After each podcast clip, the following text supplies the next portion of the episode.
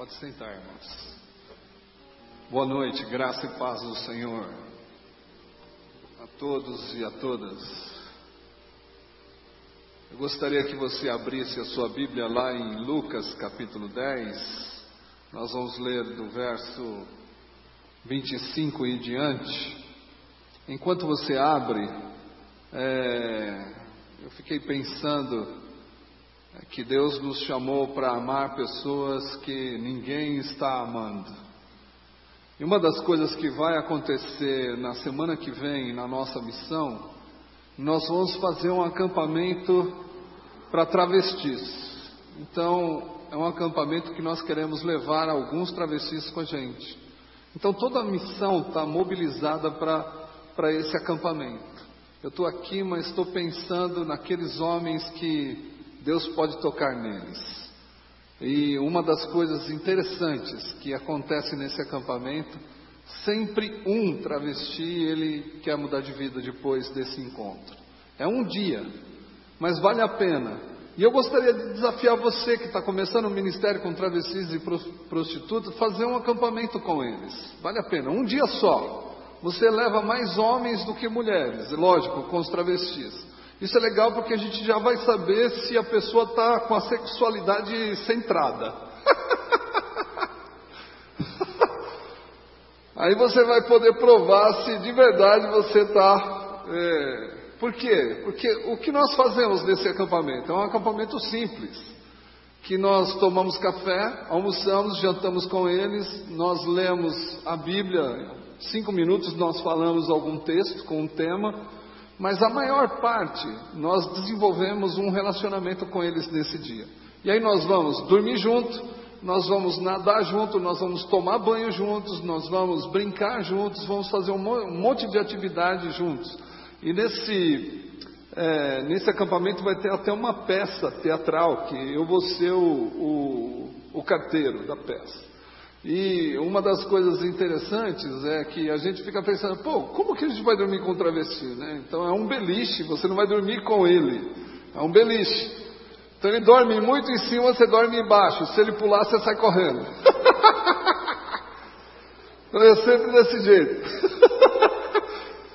Mas vale a pena, porque depois que você estreitar o relacionamento com esse menino, que na verdade, nós não podemos falar de todos os homossexuais, mas nós podemos falar daqueles que passaram pela nossa casa. A maioria dos travestis que passaram pela nossa casa, eles foram abusados sexualmente na infância por parentes próximos. Nós cuidamos de um menino chamado Nelson, que ele foi abusado pelo próprio pai.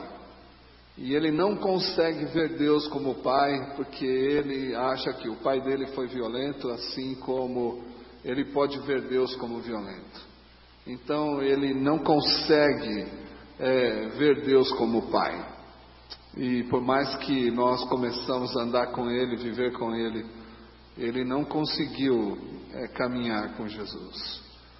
E é uma das coisas que a gente precisa pensar, porque tem muitos aqui nessa, nesse lugar que também foram abusados um dia e eu gostaria de falar para você que apesar do abuso desse homem ou dessa mulher, Deus ainda não te abandonou. Amém? Vamos ler um texto, é, Lucas capítulo 10, verso 25 em diante. Diz assim: Eis que certo homem, intérprete da lei, se levantou com o intuito de pôr Jesus à prova e disse-lhe: Mestre, que farei para herdar a vida eterna? É pergunta de corintiano, né? Então, Jesus lhe perguntou: Que está escrito na lei? Como interpretas? A isso ele respondeu: Amarás o Senhor teu Deus de todo o teu coração, de toda a tua alma, de toda a tua força e de todo o teu entendimento. Amarás o teu próximo como a ti mesmo. Então Jesus lhe disse: E respondestes bem, fazes isso e viverás. Ele, porém, querendo justificar-se, perguntou-lhe: Quem é o meu próximo? E Jesus prosseguiu dizendo: Certo homem descia de Jerusalém para Jericó e veio a cair em mãos de salteadores, os quais, depois de tudo, lhe roubarem e lhes causarem muitos ferimentos, retiraram-se, deixando-o semi-morto. Casualmente descia um sacerdote por aquele mesmo caminho e, vendo-o, passou a largo. Semelhantemente, um levita descia por aquele lugar e, vendo-o, também passou a largo. Certo samaritano, que seguiu o seu caminho, passou-lhe perto e, vendo-o, compadeceu-se dele. E chegando-se, pensou-lhes o ferimento, aplicando-lhes óleo e vinho, e colocando-o sobre o seu próprio animal, levou para uma hospedaria e tratou dele. No dia seguinte, tirou dois denários e os entregou ao hospedeiro, dizendo: Cuida desse homem e se alguma coisa gastardes a mais, eu te indenizarei quando voltar. Qual desses três te parece ter sido? Qual desses três te parece ter sido o próximo do homem que caiu na mão dos salteadores? E responder-lhe o intérprete da lei, o que usou de misericórdia para com ele. Então lhe disse: Vai e procede tu de igual modo. Amém? Vamos orar. Querido Deus, nós te agradecemos pela oportunidade que nós temos de te servir nesse lugar. Obrigado porque essa é uma igreja que tem lutado para colocar pessoas próximos das outras para te servir e para amar. Por isso, Senhor, nós te pedimos que nessa noite o Senhor possa nos usar e que o teu Espírito Santo possa ter total liberdade para falar tudo aquilo que o Senhor quer. E que toda barreira de comunicação que possa existir seja banida daqui. E que a gente possa comunicar tudo aquilo que o Senhor deseja, no nome de Jesus. Amém. Então a história que Jesus, que Lucas conta aqui, é interessante porque nos evangelhos, uma das coisas que acontece nos evangelhos é que o intérprete da lei, ele era um homem rico, era um homem que não precisava pagar os impostos que nós falamos ontem, né, os 70%, e também nem, nem precisaria lutar para ter nove toneladas de ouro para pagar para o Império Romano. Então ele estava livre desses impostos porque ele era religioso. E por causa disso ele tinha uma estabilidade financeira melhor do que os outros. Ou seja, era um homem rico. E uma das coisas que os evangelhos, os quatro evangelhos mostram para a gente sempre, é que os ricos, eles sempre perguntam para Jesus como faz para herdar a vida eterna. E é claro que na época de Jesus eles já tinham o domínio sobre todo o mundo, então eles não precisavam mais de ter terrenos, porque eles já tinham dominado. Então eles queriam saber como alcançar o céu ainda. e uma das coisas que acontece no Evangelho também é que é, é interessante, os ricos sempre perguntam para Jesus: como eu faço para dar a vida eterna? Mas os pobres, sempre Jesus perguntou: o que queres que eu faça para vocês. Parece que Jesus, não estou falando aqui, não estou querendo defender nenhuma teologia, nenhuma ideologia, nenhuma posição política, social, nada. Eu só estou querendo dizer, como Joaquim Jeremias diz no seu livro de teologia do Novo Testamento, ele diz que a centralidade do reino são os pobres. Poderia usar outros autores, mas Joaquim Jeremias é um, um autor conhecido entre os batistas. Mas ele fala que a centralidade do reino é o pobre. E ele também vai falar que Jesus ele foi ungido pelo Espírito Santo e foi enviado aos pobres. Jesus tinha um objetivo de estar junto aos pobres, porque os pobres eram os esquecidos, os abandonados, os ilutados, aqueles que eram os não homens, os prostituídos, Jesus tinha interesse nesses homens que estavam sendo esquecidos pela sociedade religiosa e política da época.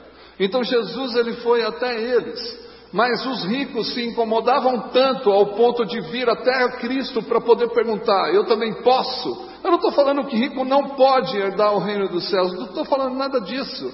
Mas o que eu estou dizendo é da seguinte forma: que Jesus, ele sempre tem uma pergunta para os pobres, mas os ricos sempre têm uma pergunta para, os, para Jesus.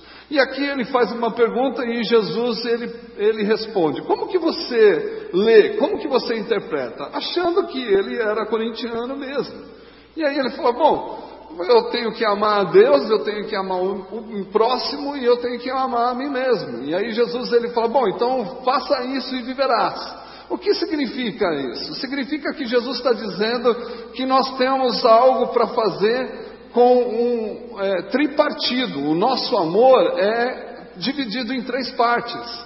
Mas os religiosos, eles têm muito receio em amar o próximo, porque eles acham que amar a Deus é a única coisa que eles precisam fazer. Pelo menos no primeiro século, quem amava a Deus não conseguia amar o próximo, mesmo que estava na lei. Mas uma das coisas que acontece é da seguinte forma: eu quero falar para você que quando nós só amamos a Deus, nós não passamos de religiosos, porque nós amamos só a Deus. E João vai dizer na sua primeira carta que o que, que, o que como que você pode amar a Deus que você não vê e você pode não amar o próximo que você vê. Então, se amar só a Deus é religião, então o que constitui uma religião? O que constitui uma religião é o templo, o sacerdote a, e o sacrifício e as regras. É isso que institui uma religião. Qualquer religião tem um lugar para cultuar, qualquer religião tem um dia cultico, qualquer religião tem um sacerdote, qualquer religião tem um sacrifício para se fazer. E Jesus, ele vai de verdade, com a pessoa dele e com as informações que ele traz, ele vai destituir o templo, ele vai destituir o sacerdote e ele vai destituir o sacrifício. Porque se tem templo, se tem sacerdote, se tem sacrifício, se tem regra, é difícil até amar. Porque aí se torna algo que as regras, que os sacerdotes, que o templo, que todas as instituições têm, ficam difícil de você ter tempo para amar uma pessoa. Então Jesus ele destitui tudo isso para falar assim: não, um novo mandamento vos dou, que ame o próximo e ame a você mesmo. E assim você vai ver que o mundo vai saber que você é meu discípulo. Então, quando nós amarmos o próximo, nós vamos ser discípulos de Jesus. Então, Jesus destitui tudo isso para que ele coloque uma nova regra para que as pessoas possam continuar vivendo. Então, ele destitui todas as, as regras e coloca uma regra só: ame o próximo.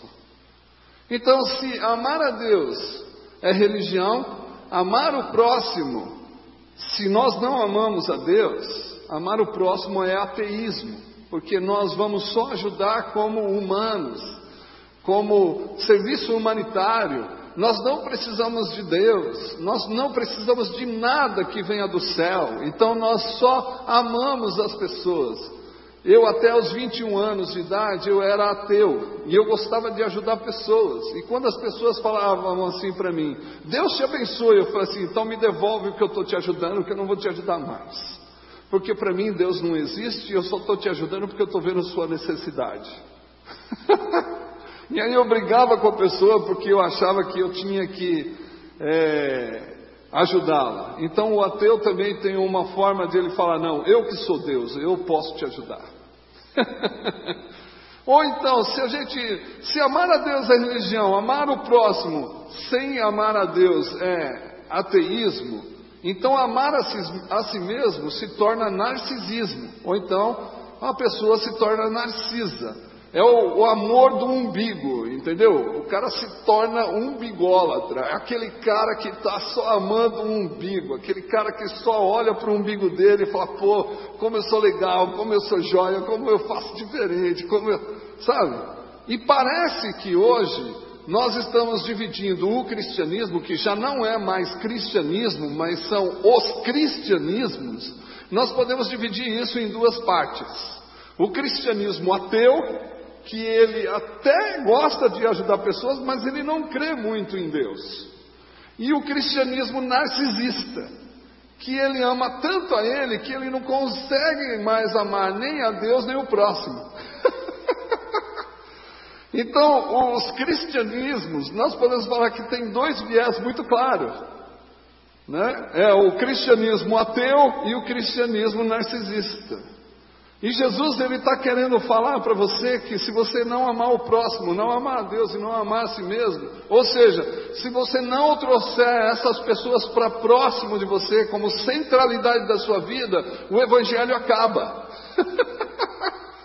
e aí ele vai, o homem vai perguntar da seguinte forma: Bom, se eu entendo que é o Evangelho, que é amar a Deus, amar o próximo e me amar, que isso tem que ser uma constância, um cotidiano da minha vida, então eu preciso saber quem é meu próximo, porque a maioria dos ricos da época de Jesus, eles não podiam, de maneira nenhuma, ter amigos pobres. Era ridículo um rico ter amigo pobre. Era ridículo um, um rico levar um pobre para sua casa. Né? Joaquim Jeremias, no, no livro é, Jerusalém no tempo de Jesus, ele vai falar isso. E uma das coisas que acontece é que nós também precisamos entender quem é o próximo para que a gente possa amar. Porque de tanto nós sermos cristãos ateus ou cristão narcisista, porque eu acho que a, a, maior tendência do cristianismo hoje é se tornar cristianismo narcisista, porque a gente faz, nós fazemos tudo que nós queremos, tudo que nos agrada, tudo que que eu posso conquistar, eu vou conquistar, então parece que eu tenho que alimentar o meu ego a cada instante para eu poder viver. Então, esse cristianismo narcisista precisa terminar no nosso meio. E nós precisamos trazer esse cristianismo de volta para o Evangelho. E para isso eu preciso descobrir quem é meu próximo. No Novo Testamento e também no Antigo Testamento, José Secret, num livro chamado Com os Pobres da Terra, Justiça Social, nos Profetas, ele vai dizer da seguinte forma: que o próximo não é aquele que está perto de você. Porque muitas vezes nós falamos isso, que o próximo é aquele que está perto de mim. E tem muitos pastores que ainda dizem assim: não, você tem que amar o próximo mais próximo de você, que é a sua esposa. né? Então é uma forma até legal de falar que é o próximo. É claro que a gente tem que cuidar da nossa esposa. Mas a gente não tem que cuidar da nossa esposa porque ela está próximo, mais próxima de mim. Porque senão eu não ia amar ninguém aqui, porque eu estou muito longe de você. Mas próximo no Novo Testamento ou na Bíblia, próximo significa aquele que me pertence. Próximo é aquele que significa aquele que me pertence ao ponto de eu sair da mesma essência. E se eu sair da mesma essência, todos aqueles que sofrem, eu tenho que sofrer com ele. Todos aqueles que passam necessidade, eu tenho que passar necessidade com ele. Todos aqueles que têm dificuldade na vida, eu também tenho que sentir essa necessidade que o outro tem. Ou seja, o próximo é aquele que me pertence, faz parte do meu corpo, faz parte da minha essência, faz parte da minha vida. É isso que a Bíblia diz que é próximo. É isso que diz o Novo Testamento como próximo. Não é simplesmente aquele que está perto de mim e eu posso falar para ele: Ah, eu amo você. Não adianta nada. Se o estômago do cara está assim, eu estou com fome. Não adianta nada eu falar, porque o amor não enche barriga. Ou seja, a declaração de amor não enche barriga. Mas a declaração de atitudes de amor enche barriga. e ali nós precisamos entender que o próximo tem muito mais valor do que algumas coisas. E aí Jesus ele propõe uma parábola. Por isso que eu acho que o intérprete da lei era corintiano. Porque o corintiano só entende historinha, ele não entende outra coisa. Então Jesus vai contar uma historinha para o cara para que ele possa entender quem é o próximo dele. E uma das coisas interessantes que, que eu posso dizer, permita-me usar a nossa missão e os missionários. Eu conheci um missionário que, por mais que ele se mostrasse que amava pessoas e que amava Deus, ele mostrou que ele não passava de um religioso porque ele só amava pessoas que ele não via. E como que a gente pode provar isso? A gente pode provar quando uma fatalidade vem ao nosso encontro. Quando uma fatalidade vem ao nosso encontro, a primeira coisa que nós vamos perguntar, por que que Deus isso está acontecendo comigo? Por que Deus você está permitindo isso acontecer com a minha vida? E uma das coisas que aconteceu com um dos missionários lá na nossa missão, esse missionário ele tinha um filho e esse filho queria ser dentista e missionário entre os índios. E ele sempre falava da seguinte forma para esse pai missionário: Eu vou ser dentista, porque dentista é a melhor profissão missionária do mundo. Aí o pai, mas por quê? Ele falou, bom, porque primeiro o cara deita na sua cadeira, ele vai abrir a boca, ele não vai poder falar nada. Só você vai estar bem perto do ouvido dele. E se a fé vem de ouvir e ouvir a palavra de Deus, esse cara vai sair convertido da cadeira. E ele queria montar um time para ir para os índios, e lá ele ia cuidar de tudo para que os índios pudessem ter saúde bucal. Mas ao mesmo tempo, não deu tempo. Não deu tempo porque esse menino veio a falecer com 14 anos de idade. Ele caiu de uma laje, e depois de 24 horas que ele estava é, no hospital, ele veio a falecer. E depois de seis horas ele estava enterrado.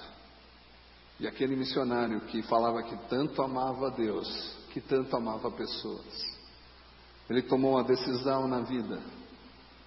E ele disse da seguinte forma: para todo mundo que morava com ele, vocês podem ir embora, porque eu já não amo mais esse Deus.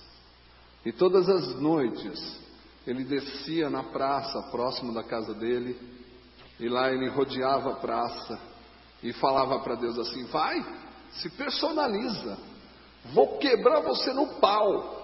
Ainda bem que Deus não fez isso, não se personalizou, mas ele brigava com Deus. E ele falava mal de Deus. E todas as vezes que ele subia para casa, ele via o outro filho chorando, a esposa chorando. E como ele morava com um monte de gente, tinha um menino que ele tinha ajudado a sair da rua. O menino ia lá com sopa, arrumava a cama, e o missionário sempre desarrumava a cama e não comia a sopa que ele trazia. chegou um momento da história que esse menino ele falou assim: Como que você pode ser tão odiar tanto a Deus e nos odiar tanto, sendo que você mesmo falou para mim que você me amava e amava tanto a Deus. E agora porque você Deus tirou o seu filho e levou ele para o melhor lugar que tem, que é o céu, que você sempre falou para mim do céu. Agora você está brigando com Deus e está brigando com a gente. Eu quero falar para você que não importa o que você vai fazer, eu sempre vou estar tá aqui para cuidar de você, porque você me ensinou de um Jesus que me ama. Então eu quero amar você mesmo que você não me ame. E aí ele foi servindo. E o missionário sempre de porta fechada. E parecia que tinha duas mãos batendo na porta sempre, que era a bondade e a misericórdia de Deus. Mas como ele não queria mais saber de Deus, ele não abria as portas jogou a Bíblia debaixo do, do, do colchão, debaixo da cama. E teve um dia que aquele menino ele veio com todo carinho, trouxe a sopa, deixou na beira da cama e falou: Ainda eu te amo, e eu não vou deixar você, vou cuidar de você. E naquele instante o missionário ele teve um insight e ele não podia mais suportar o amor que aquele menino estava tendo com ele, de tanto servi-lo, de tanto levar toalha, sopa, arrumar cama, limpar o quarto, cuidar dos banheiros, arrumar a mesa quando ele sentava, mesmo ele não amando mais. E ele não suportou mais o amor desse menino, ao ponto de entrar no quarto, ir para debaixo da cama, trazer a Bíblia para perto dele e abrir num texto. E ele abriu num texto aleatório, mas caiu em Hebreus 13, que diz da seguinte forma: Eu nunca te deixarei e jamais te abandonarei. Esse amor de Deus só pode ser expresso, ou Deus só se manifesta, quando existe um outro que vai amar na mesma intensidade que Deus nos amou. E esse homem voltou para o ministério, apesar de ter blasfemado contra Deus, brigado contra Deus, xingado a Deus, ele percebeu que apesar de tudo isso, Deus teve misericórdia dele e continuou amando esse homem. Então, muitas vezes nós temos tantas iras, tantas raivas dentro de nós, que nós, por causa de uma fatalidade, nós abandonamos tudo por causa de uma fatalidade que acontece.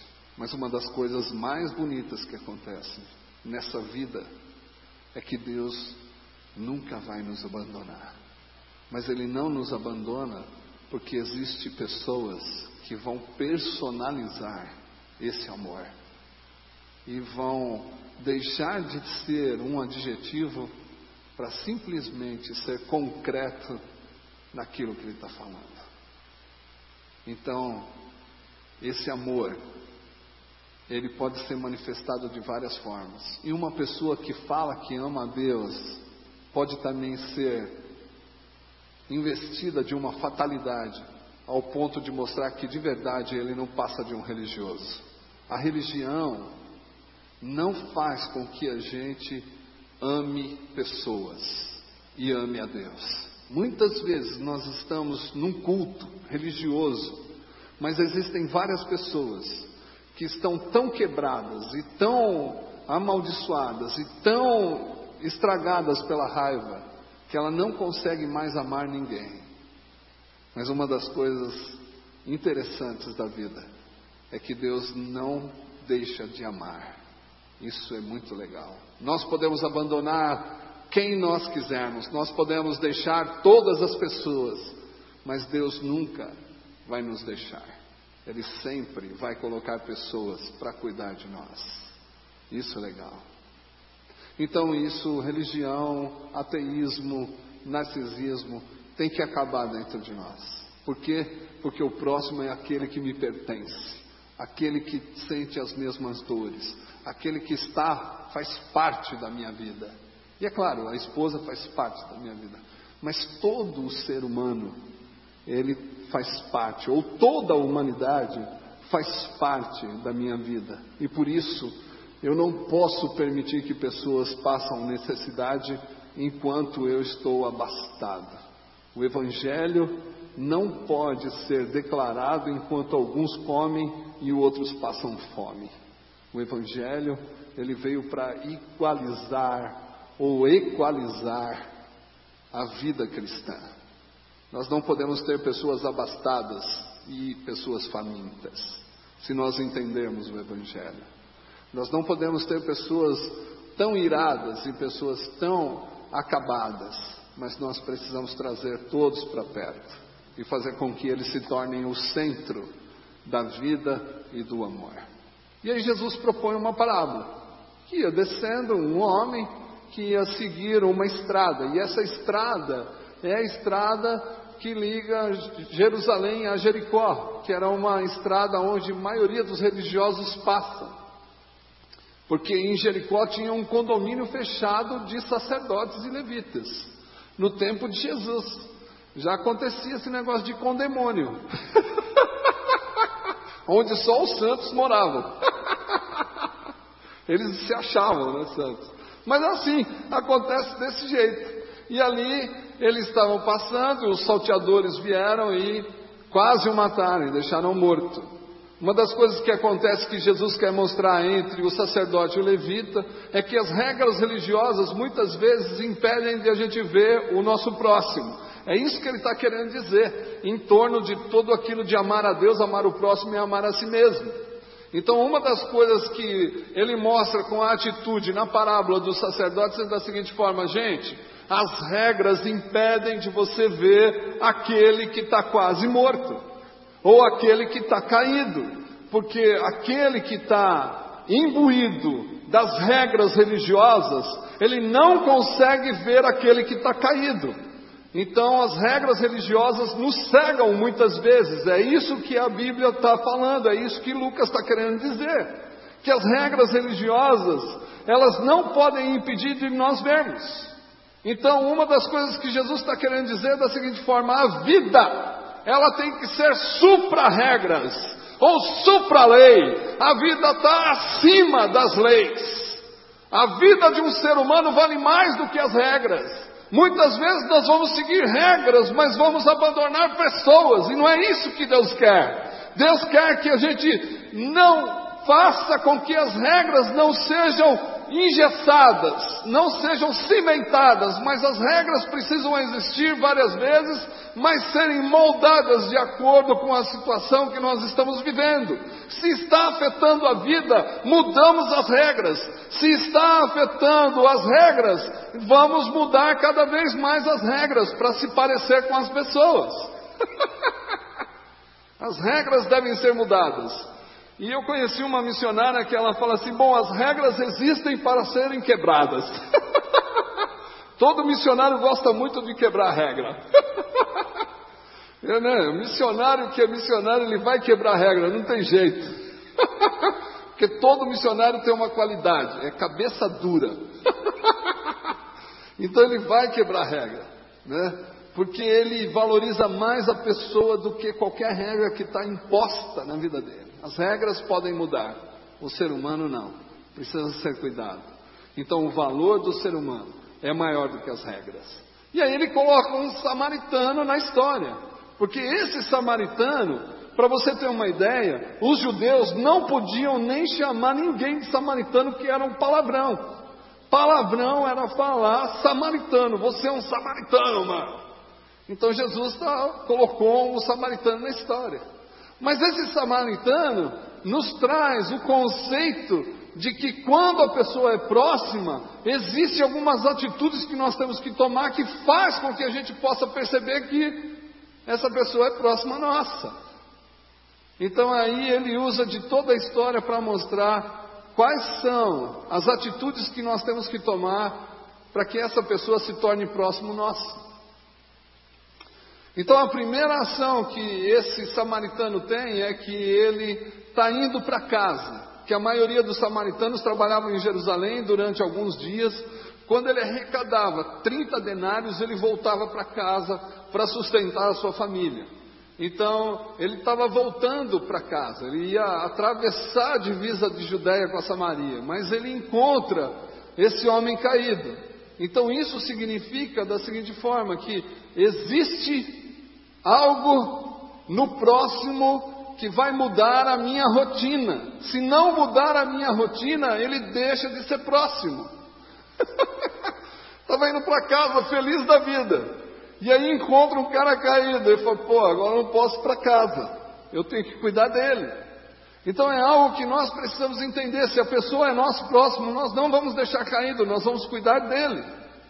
E é algo que a gente precisa entender: que o cuidado desse homem é o culto que você pode realizar a Deus. Então, o homem caído na estrada, na beira do caminho, não importa qual é a direção que você tem que tomar, não importa qual é a agenda que você tem, não importa qual é a rotina que você tem, esse próximo precisa mudar essa rotina que você está tendo, porque ele é mais importante do que qualquer direção que você vai tomar na sua vida. é interessante. é algo que nós precisamos entender.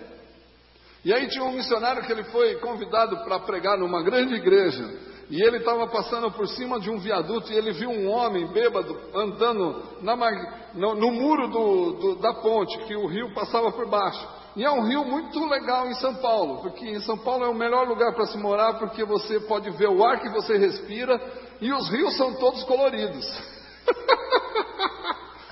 E ele estava lá em cima de um rio e ele ia se jogar. E esse missionário falou: Não, eu vou ter que deixar esse culto de lado e vou fazer um culto aqui. Ele parou o carro, subiu pela calçada e começou a conversar com o homem. O homem bêbado, encharcado de cachaça. Ele queria terminar com a fábrica de 51, né, a Pirassununga. Não conseguiu, então ele ia se matar.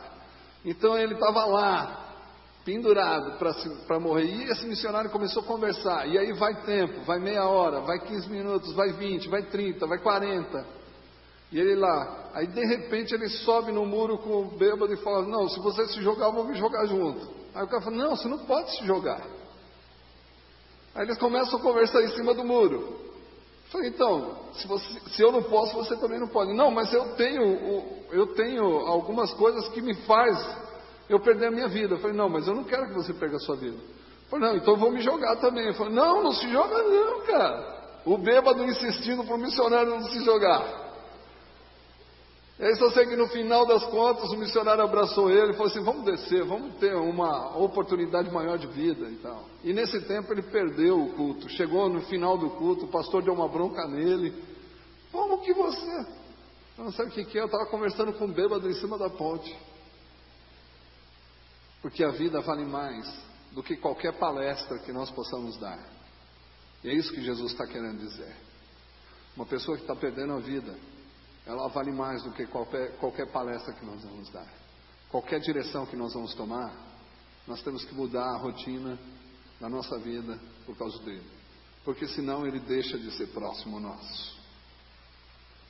A segunda coisa que esse samaritano faz, ele pega o Fusca furado, com o pneu furado dele, e coloca o, o, o, o doente dentro do carro dele e leva para um hotel. Um hotel quali, quality, né? Vai lá. O, o enfermo vai dormir no hotel quality, né? Pago pelo samaritano. E ele dorme junto com o cara para cuidar dele. E uma das coisas interessantes que ele faz para fazer a, a, a ferida fechar se você leu direito, ele usou o óleo e usou o vinho. Ah, o azeite e o vinho. Azeite e vinho são os elementos do culto. Então o samaritano ele pega os elementos do culto, os elementos que tem dentro do templo e traz para fora. Jesus ele está destituindo nessa hora os elementos míticos do templo para fazer uma cura do lado de fora do templo que isso não poderia acontecer nunca. E aí esse samaritano leva ele para dentro do hotel, cuida, depois sai no porteiro e fala: Vou deixar aqui um dinheirinho, se não der eu volto e pago depois. Mas cuida dele aí que eu tenho que ir embora. Então, além de ele usar dos benefícios que ele tem, ou das coisas que lhe pertencem, ele vai fazer com que tudo seja voltado como ferramenta para cuidar daquele que está doente. Então, se nós não usarmos das coisas que temos em benefício do outro, essas coisas vão nos dominar. E dominando, nós, elas não vão pertencer mais a nós, mas nós vamos pertencer a ela. E assim faz com que esse samaritano dê uma lição para o religioso rico da época. Porque o samaritano ele está falando: bom, eu vou gastar o meu dinheiro, vou usar do meu carro, de todas as coisas que tenho para ajudar esse homem. Então Jesus ele está querendo dizer da seguinte forma: que as coisas valem menos do que as pessoas. É algo que nós precisamos entender. Tudo aquilo que nós adquirimos é simplesmente ferramenta para a gente poder abençoar os outros e não para acumular. Hoje, a questão do pertencimento não é mais a pessoa que me pertence, mas eu que me pertenço às coisas que tenho. E uma das coisas engraçadas que aconteceu que valida isso que eu estou falando é uma menina que o computador dela quebrou. E a primeira coisa que ela disse quando o computador dela quebrou, que não podia mais abrir, ela falou assim: Minha vida toda está aí. Então não sou eu mais que tenho algo, é aquele algo que me pertence, que me tem. e eu falei, poxa, é verdade. Hoje as coisas nos dominam. Por isso que nós não usamos, porque nós acumulamos tanto que nós deixamos de usar essas ferramentas para abençoar pessoas que têm necessidade. e aconteceu uma outra coisa interessante que um missionário estava estudando, e é interessante porque ele estava estudando e a casa dele cheia de gente, ele fazendo um mestrado e tentando escrever, aí a esposa dele, né, vem e fala: Ó, oh, me leva até Santo André. É claro, posso te levar. E aí ele deixa o computador na mesa e fala para os meninos: Meninos, toma conta aí do computador, que eu vou só levar minha esposa e volto. E aí, quando o missionário voltou, o computador não estava mais lá. Aí começaram a falar, perguntar onde estava o computador, o que, que aconteceu. Dois travestis entraram na casa, que estava aberta, almoçaram, tomaram água e levaram o computador embora. E aí um, um menino que, ele é gente boa pra caramba, esse menino, né? Ele só roubava banco e, e, e prendia pessoas para extorquir as pessoas com cartão. Mas gente boa esse menino. Ele falou: não, esses travestis a gente tem que cortar a mão deles fora, cortar os pés fora, não sei o que. E começou a falar e começou a fomentar um monte de coisa. Eu falei: não, meu, o que, que, eu, que, que o missionário está ensinando aqui? Aí o cara falou assim: não, o missionário ensina que as pessoas têm mais valor, mas nessa hora o computador está tendo mais valor do que, do que as pessoas. E aí sentaram na mesa, conversaram tudo o que tinham que conversar.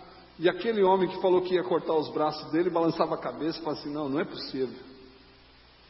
Aí ele falou assim: Não, mas Jesus então está errado, porque o, o missionário guardou dinheiro e para comprar o computador sofreu para caramba. Aí dois travestis vêm e roubam o computador dele e ele não acha ruim.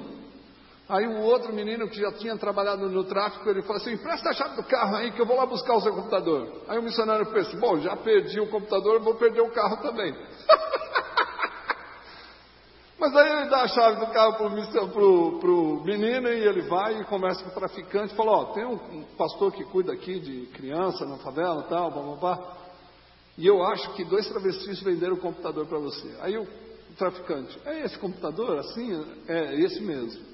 Aí o cara pega o computador, bate nos dois travestidos, pega o computador, dá de quina na cabeça de outro, o computador quebra um pedaço.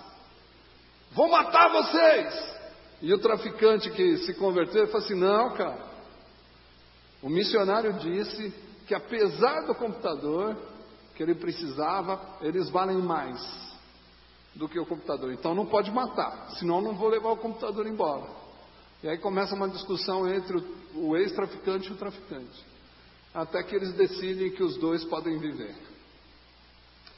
Então, se as coisas são para ser usadas, e nós temos que amar pessoas, por que, que nós estamos amando as coisas e usando as pessoas? Qual é o motivo que a vida cristã me leva a mudar os valores? Não tem a propaganda pode falar que você necessita disso. Se não passar de ferramenta missional, você tem que abandonar, porque as pessoas valem mais, valem mais do que qualquer coisa que você pode ter. Então esse samaritano missionário, ele cuida, deixa o dinheiro e vai embora. E aí Jesus pergunta para o intérprete da lei: qual desses que é o próximo. Pelo intérprete da lei, não poder falar samaritano, porque é um palavrão, e ele não poderia entrar no templo para ler as escrituras depois de ter soltado um palavrão, ele fala: é aquele que usou de misericórdia. Então, misericórdia é o desejo de Deus de dar continuidade na vida do ser humano. Então, resumindo essa parábola, Jesus está dizendo da seguinte forma: que as regras não podem ser maior do que as pessoas, que as coisas não podem ser maiores do que as pessoas, que a instituição não pode ser maior do que as pessoas, que a estrutura não pode ser maior do que as pessoas, que o templo não pode ser maior do que as pessoas, que os sacerdotes não podem ser maior do que as pessoas, que os sacrifícios não podem ser maior do que as pessoas, mas que quando eu identifico que o meu próximo vai fazer com que eu mude minha rotina, vai fazer com que eu use as minhas coisas e vai fazer com que eu determine o tempo para eu ficar junto dele, é isso que vai mudar a minha vida. Porque quando um próximo desse se aproxima, vai mudar todo o contexto social, religioso, econômico e político que eu tenho. Se não mudar, ele não deixou de ser próximo. Ele continua sendo. Mas é que você não está enxergando aonde está o seu próximo. E Jesus ele faz uma afirmação: vai você e faça o mesmo. Então ele está dizendo da seguinte forma: se nós queremos que o Evangelho invada a nossa vida, nós precisamos abrir, abrir mão das regras por causa das pessoas. Se nós queremos que o Evangelho faça parte da nossa vida, o nosso tempo, a nossa agenda, a nossa rotina precisa ser quebrada algumas vezes para que os outros sejam beneficiados. Se o Evangelho, nós queremos que o Evangelho faça parte de nós, as coisas que temos precisam se transformar em ferramentas para abençoar os outros e fazer com que aqueles continuem tendo vida. Porque as ferramentas que temos não é para mais nada a não ser para desenvolver o desejo de Deus na terra, que é que todos possam viver. Pessoas estão morrendo em todo lugar do mundo hoje. Algumas Estatísticas dizem que 55 mil pessoas morrem por minuto. Mas eu quero dizer que em São Paulo, seis pessoas morrem de frio por ano. Porque nós achamos que essas pessoas não são próximas nossas. Talvez em Curitiba tenha uma estatística maior de pessoas que morrem de frio.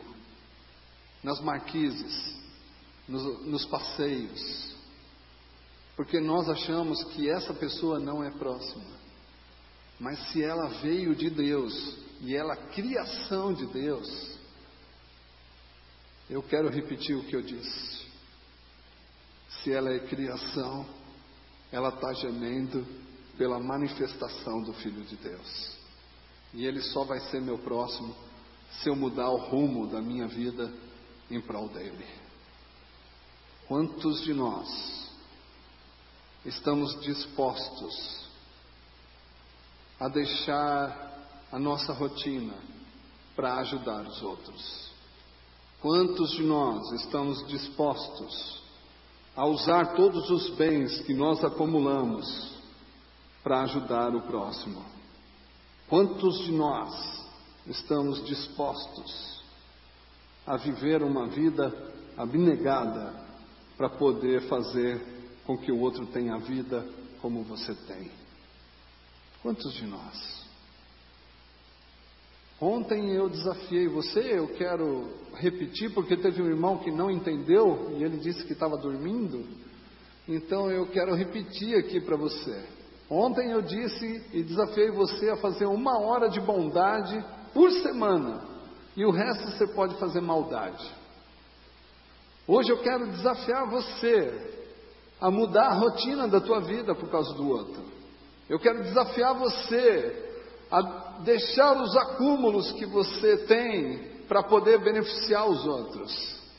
Eu quero desafiar você hoje a abrir mão mais da sua vida e não procurar se agradar a si mesmo para poder ter tempo para ajudar o outro. Parece que em Romanos 15 está escrito que o Cristo não procurou agradar-se a si mesmo. E ainda a Bíblia diz da seguinte forma: Ele nos acolheu, e se Ele nos acolheu, nós temos que acolher uns aos outros. Isso significa que se Ele não se agradou a si mesmo, Ele agradou a outros para que os outros possam entender. Então, acolher a si mesmo é trazer para dentro da sua vida. E eu quero desafiar você a acolher pessoas para trazer para dentro da sua vida, porque assim a rotina vai mudar, porque assim os valores vão mudar, as coisas não vão ter mais importância para você, porque a pessoa ela é muito mais importante para Deus do que qualquer outra ação que você pode ter. Nós podemos amar várias coisas, mas a prioridade é amar pessoas. Você topa ter uma ação dessa de trazer pessoas para dentro da tua vida e dividir o que você tem com ela? O serviço do Senhor é quando nós deixamos tudo para fazer alguns felizes, como nós somos. Deus tem um plano para essa igreja. E eu acho que o plano dessa igreja é amar pessoas. E entre nós, eu não posso te enxergar, mas eu posso perceber que existe muita amargura no seu coração, nas conversas que temos. Está na hora de você acolher as pessoas para dentro da tua vida para que elas possam ter a oportunidade de viver de novo com você. Missionar pode ser ir muito longe, mas o mais longe que nós podemos ir é ir nos lugares que as pessoas estão sendo esquecidas pelo cristianismo, que talvez estão aí na porta, que talvez são vizinhos teus, que talvez estão nas ruas se prostituindo que talvez estão prestes a morrer por falta de uma coberta. Acolhei-vos como Cristo vos acolheu um dia. Deus não nos abandonou, mas Ele quer que a gente tenha as mesmas ações dele. Deus te abençoe. Espero que você pense nisso, porque vale a pena deixar tudo por causa do amor de Deus. Amém.